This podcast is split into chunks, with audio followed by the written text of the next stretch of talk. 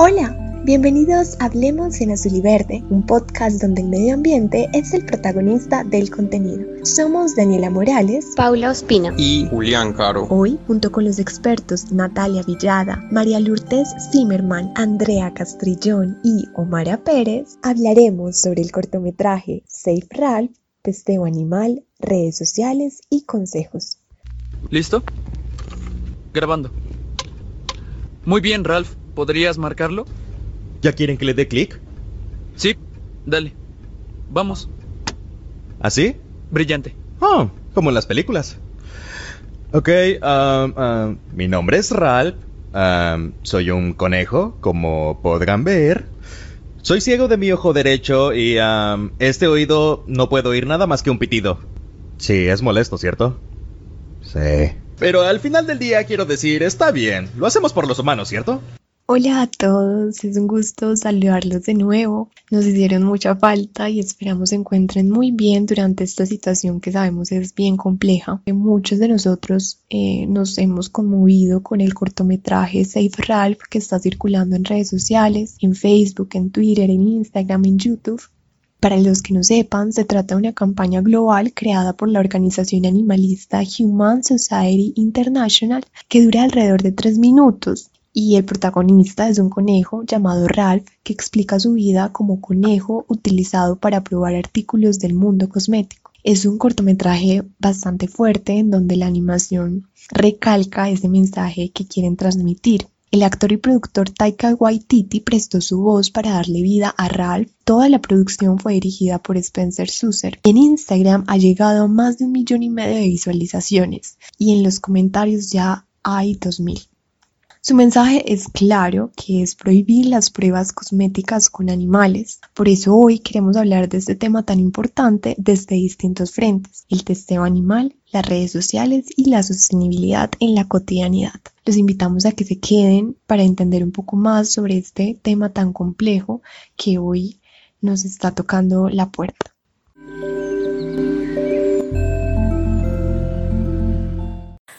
Hoy nos acompañan cuatro grandes mujeres. Comenzaremos con alguien que ya nos había apoyado anteriormente y se trata de la médica veterinaria, activista ambiental, vegana y fundadora de la tienda Ecolesa, Natalia Villada. En esta ocasión ella nos va a estar explicando las implicaciones que tiene el testeo cosmético en los animales. El tema de, del testeo con animales no es un tema que sea nuevo, es un tema que ya esto viene pasando hace muchos años y no solamente con la cosmética, con los medicamentos, con los animales de consumo también se experimenta mucho. Entonces no me parece que fue importante que el video saliera a la luz y que la gente viera esa problemática pero me parece que, la gente es muy, muy sentimental para este tipo de cosas y no lo ven de forma objetiva. ¿Por qué? Porque es que esto ya estaba pasando hace mucho tiempo y eso para nadie es un secreto, eso ya es, información que sale a la luz pública, que hay páginas como One Free, que vos puedes mirar si testean o no tus productos que tenés, pues los productos que tenés en tu baño, en tu cocina, en tu, pues para lavar la casa, en fin. Entonces siento que que fue un tema que, que, ya, o sea, ya, ya lo superaron, ya. Fue un tema de tres días y a los cinco días ya nadie se acuerda y siguen comprando lo mismo porque es más barato, porque es más fácil de conseguir. Porque, por ejemplo, algunos activistas veganos alegaban de que ya existían muchos documentales sobre el maltrato que se da a los animales en las granjas. ¿Por qué no se hacía tan viral un video de estos? Porque por supuesto es más fácil usted cambiar la marca de maquillaje que cambiar lo que, lo que come. Entonces pienso que esto requiere una verdadera, un verdadero compromiso por parte de las personas. Esto no debe ser de sentimientos, sino que debe ser con argumentos y sobre todo que debe, debe ocasionar que se haga una chispa y que la gente realmente entienda que las problemáticas van más, van más allá de un video de redes. Esto va muy ligado a el tipo de producto que se teste. Entonces, por ejemplo, si son cosméticos, si son productos de aseo, en fin. Entonces, parte de estos efectos depende de cada tipo de, de componente. Si es un componente que puede ser alérgeno, corrosivo, irritante, entonces puede causarles desde quemaduras hasta reacciones alérgicas, eh, estrés, con seguridad porque están en pequeños espacios y pues sobre todo recordemos que animales, los animales que usan son animales que son muy inteligentes como los ratones, los conejos, entonces pues y eso no solamente se da a nivel de estas especies, se, también por ejemplo en la medicina usan mucho primates, cerdos, eh, se han utilizado perros, entonces esto tiene un impacto en su, en su comportamiento, se estresan, algunos mueren de estrés, entonces esto deja no deja de, ser muy cruel, por más de que hayan comité de ética de experimentación de animales y todo eso, igual se atenta contra la vida de ellos sin ellos tener realmente la culpa.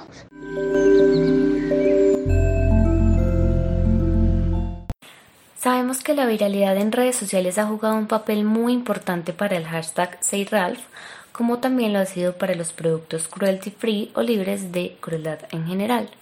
La periodista ambiental y directora de Natural Press, María Lourdes Zimmerman, nos habla acerca de esto. Yo creo que el papel de las redes sociales es muy importante porque la información le está llegando a cada persona, es personalizada. Tú estás teniendo acceso a un video a un mini documento que te está conmoviendo y que te está llegando al corazón para generarte un cambio.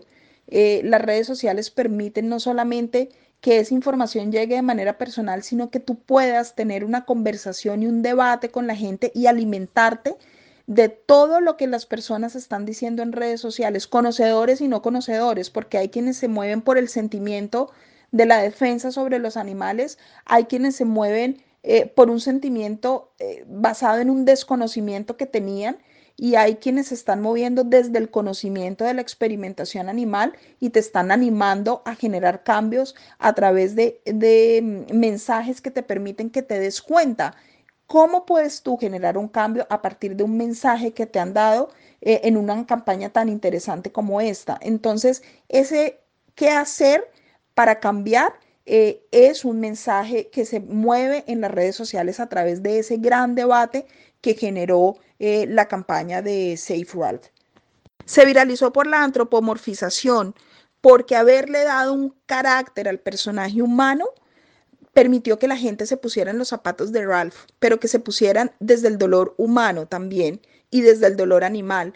La práctica de experimentación con animales en la cosmética y científica es muy vieja, hace muchísimos años se da y muchas personas no lo conocían, pero el hecho de haber eh, personificado a este conejo desde el sufrimiento eh, de esa práctica y de esa experimentación animal generó un cambio en las personas inmediato, tocó los, los corazones.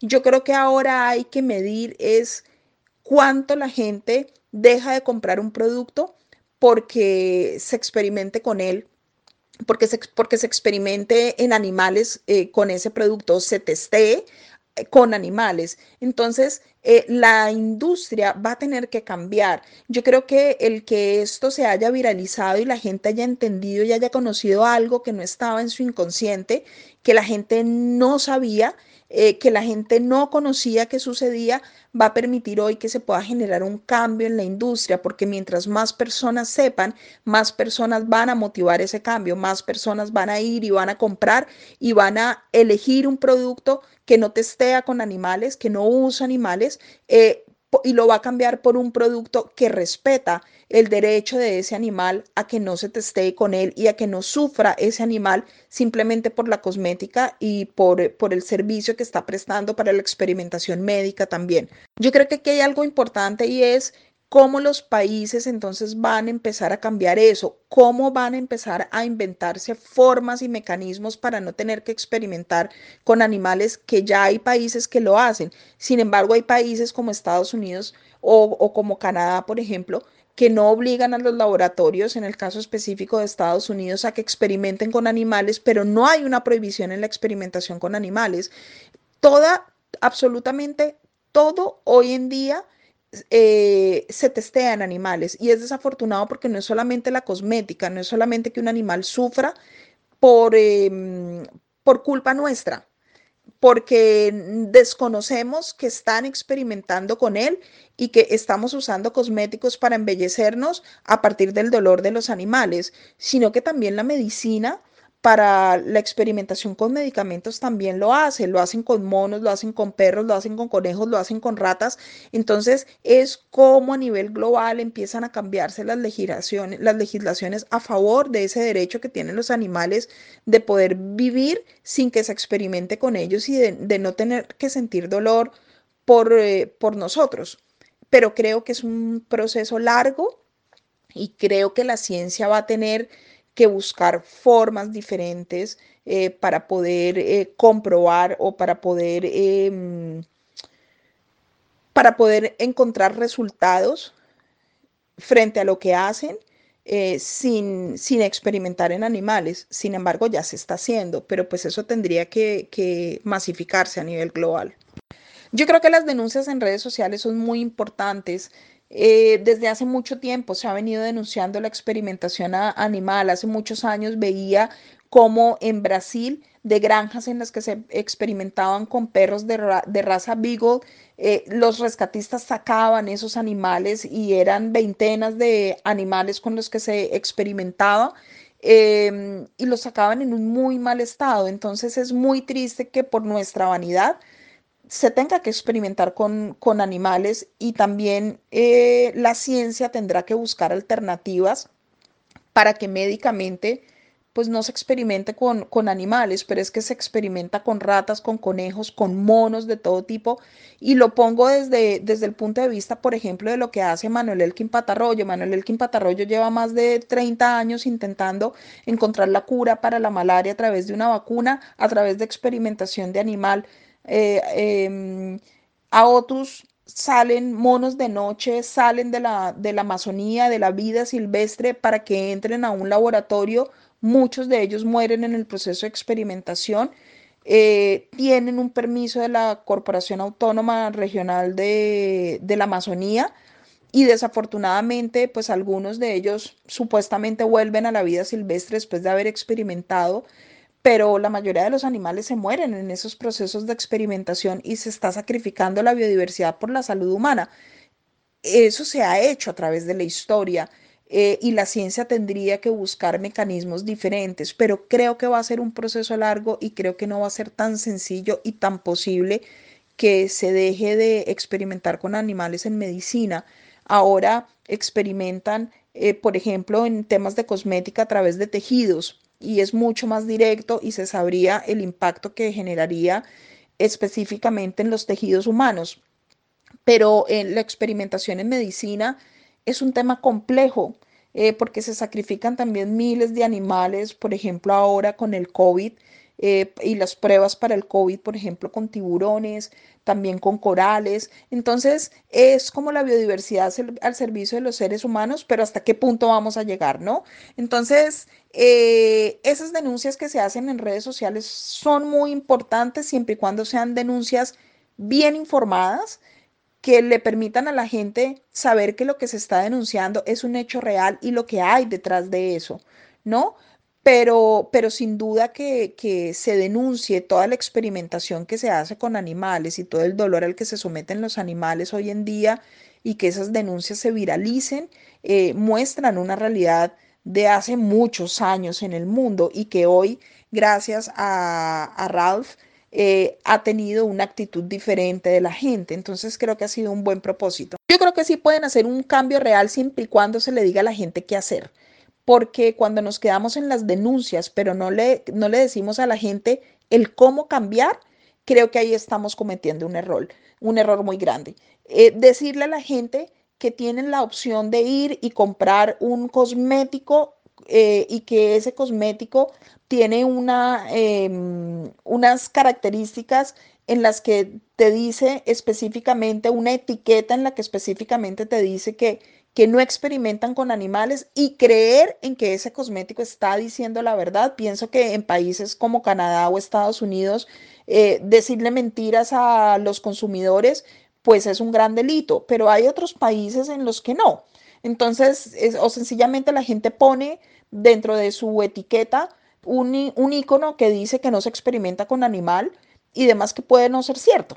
Entonces, eh, creo que sí se generan cambios reales, como les digo, siempre y cuando a la gente se le diga qué hacer y la gente esté bien informada frente a esa decisión de cambio que va a tomar.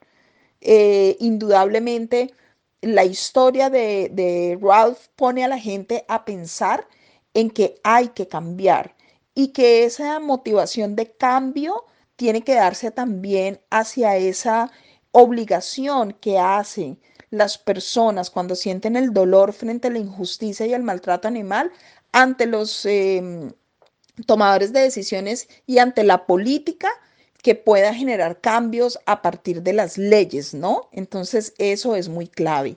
Eh, por ejemplo, en Colombia, con el código animal que está mm, en este momento impulsando Juan Carlos Lozada, pues el tema de experimentación con, con animales Em, pues es un tema que, queda ahí, pero que seguramente en los años va a cambiar. El, código animal está presentando el tema de experimentación con animales desde un punto de vista en el que mm, eh, piden un, un, mejor manejo para los animales, pero no hay una prohibición total, ¿no? Cuando se trata de experimentación médica.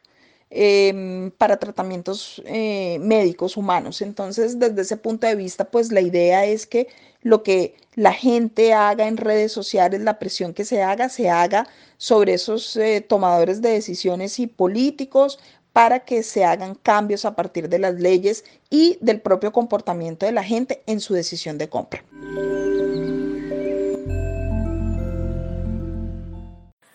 Bueno, sabemos que comenzar a reducir nuestro uso de cosméticos testeados en animales y además saber qué marcas lo siguen haciendo, cómo comenzar a ser más sostenibles, pues de una u otra forma resulta ser un proceso un poco difícil. Sin embargo, tenemos dos invitadas muy especiales, ellas son Andrea Castrillón y Omara Pérez, quienes nos van a compartir su experiencia para motivarnos a tomar acción y además para apoyar esta causa desde un estilo de vida.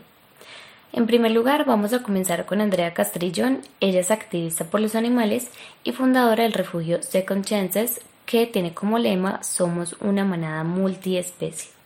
Para Andrea, la mayor lección de amor se la enseñó alguien que no habla su misma lengua. Bueno, hola. Eh, la verdad, me encanta como que se abran este tipo de espacios para que se hablen de estos temas que a veces eh, no se tocan, ¿cierto? Y se requiere como de algo viral para que las personas hagamos un llamadito a la conciencia. Este tema me apasiona mucho. Eh, les mentiría si, si les dijera que yo siempre he apoyado el ambiente o este tipo de causas, eh, porque la verdad no fue así la verdad es que los animales a mí me han enseñado tanto, tanto, tanto, que ellos me llevaron a este camino, ¿cierto?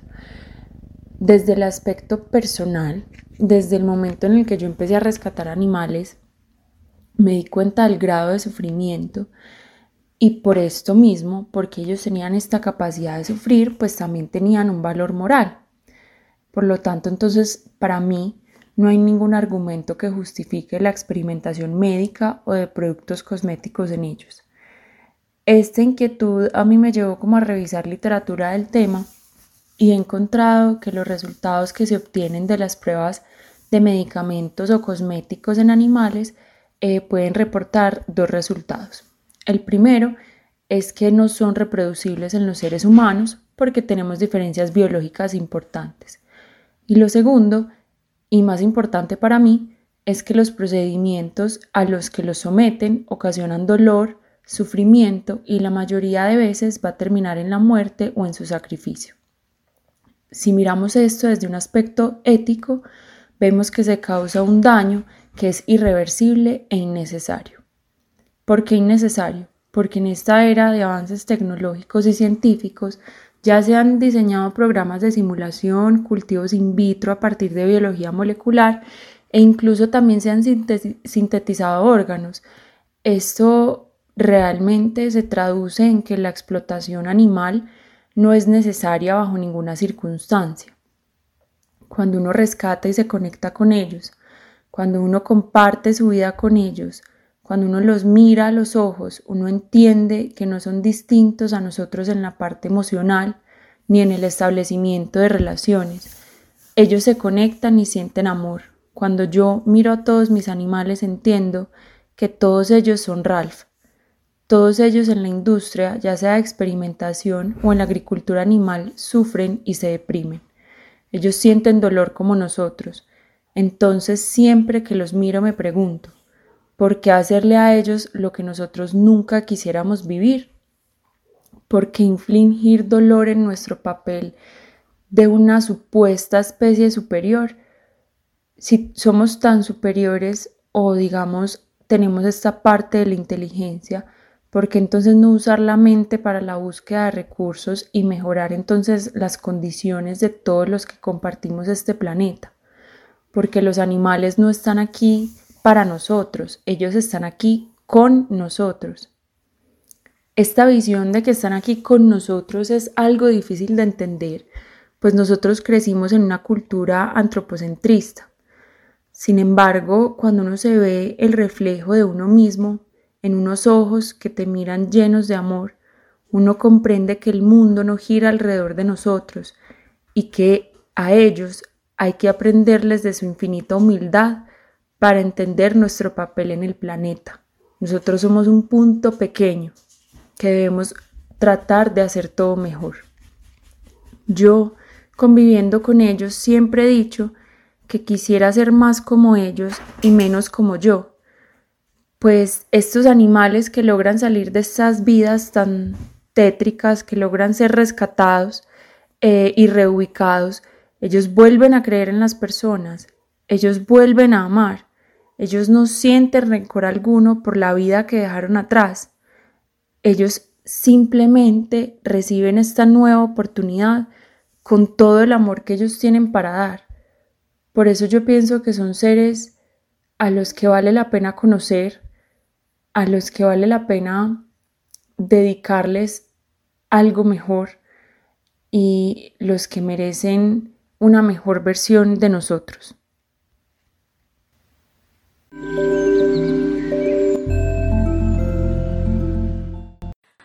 Bueno, nosotros sabemos que a veces puede ser difícil comprobar qué productos son testeados en animales y qué otros no, porque a pesar de que muchos de estos puedan tener el certificado de cruelty free, pues algunos no los cumplen un gran portal para que ustedes puedan conocer todo acerca de esta regulación y la información es una cuenta de Instagram que se llama Ethical Elephant. Allí pueden corroborar precisamente esta información sobre el testeo animal en ciertos productos.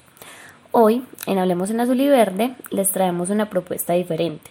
¿Por qué no comprar algo orgánico? O incluso, ¿por qué no aprender a hacer nuestros propios productos cosméticos? Omara es una persona que desde pequeña ama la naturaleza, el verde de las hojas, los animales, crear y encontrar cosas que le hagan disfrutar de la vida.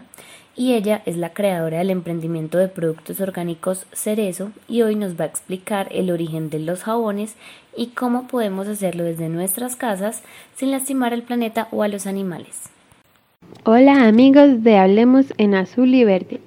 Mi nombre es Omara y soy la creadora de Cerezo un emprendimiento que nació a principios de la pandemia y allí decidí crear y vender mis propios jabones artesanales, realizados con productos naturales y empacados con materiales no contaminantes. Bueno, primero les quiero contar un poquito de la historia de los jabones y cómo han evolucionado hasta ahora. Existe la leyenda de que las lavanderas fueron las que descubrieron el jabón. Al lavar sus ropas en el río, por donde corrían las grasas de los animales sacrificados a sus dioses y las cenizas de algunos árboles. Esto, al juntarse con el agua, hacía que las prendas quedaran mucho más limpias. Después se comenzó a ensayar con estos materiales y se creó el jabón.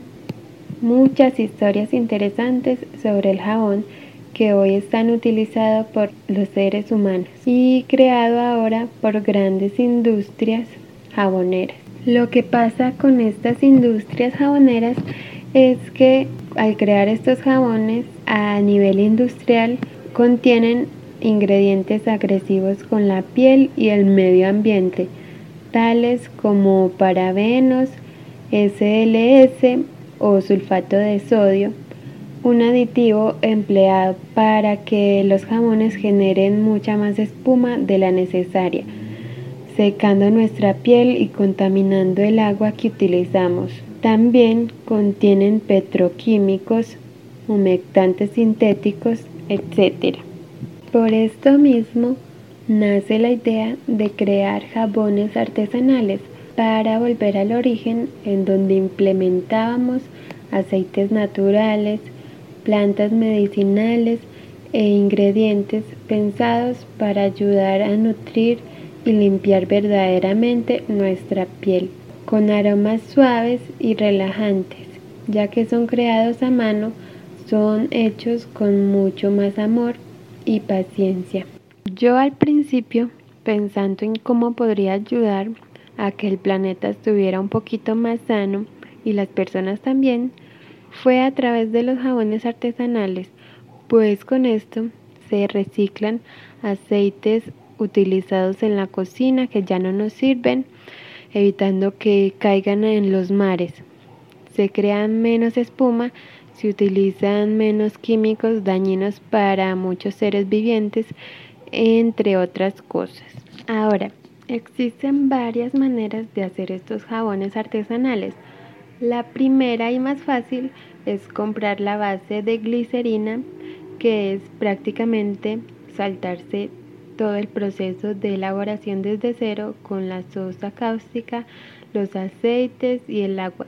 En vez de eso, simplemente añadimos los aromas y plantas que se deseen incorporar. Estas glicerinas bases pueden ser de origen vegetal. Por esto, en muchas ocasiones no hacen la misma espuma a la que estamos acostumbrados, sino que hace mucha menos espuma o en algunos casos no hace nada de espuma. Por eso esta es una manera de ayudar al planeta, aunque siguen limpiando muy bien nuestro cuerpo. Otro proceso de elaboración sería mediante la saponificación, como la palabra que vimos anteriormente de la raíz con la que lavaban la ropa, ¿se acuerdan? Que es cuando se crean los jabones desde cero, con mucho cuidado se utiliza la sosa cáustica, las grasas vegetales o de animal, el agua y lo demás que le queramos incorporar, como los aromas y las plantas. Hay saponificación en frío y en caliente. Yo realizo mis jabones con saponificación en frío, que es cuando después de todo este proceso de elaboración ponemos la masa en los moldes y la dejamos curar o secar durante 40 días aproximadamente.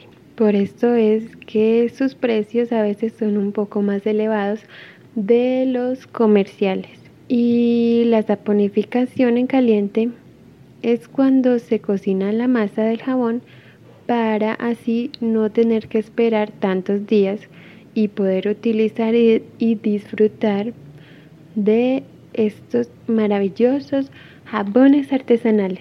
Otro motivo por el cual el comprar jabones artesanales ayuda al planeta es porque son jabones en su mayoría en barra y no necesitan de envases plásticos como en el caso de los jabones líquidos para ser conservados, sino que sus envoltorios pueden ser de cartón, papel o bolsas de tela. Y bueno, Espero que se hayan animado a probar estos jabones artesanales y a aportar su granito de arena en ayudar al planeta. Los invito a que ustedes mismos se animen a hacer sus propios jabones o productos naturales que puede llegar a ser muy divertido. Y también los invito a que conozcan los jabones que he creado para ustedes en mi página de Instagram. Pueden encontrarme como arroba Cerezo con doble E. Espero que hayan aprendido sobre los jabones artesanales y les mando un fuerte abrazo a todos. Chao.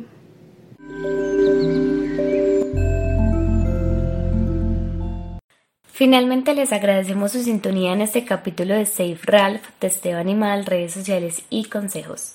Recuerden que en nuestra cuenta de Instagram, arroba Hablemos en Azul y Verde, podrán participar de un sorteo sorpresa que apoya el emprendimiento Cruelty Free de Omara Pérez, el cual se denomina Cerezo. No olviden seguirnos y comentarnos sus sugerencias en nuestras cuentas de Medium, SoundCloud, Instagram y Facebook. Un agradecimiento especial a las invitadas Natalia Villada, María Lourdes Zimmerman, Andrea Castrillón y Omara Pérez. Esperamos escucharnos en una próxima entrega y salvemos a Ralph.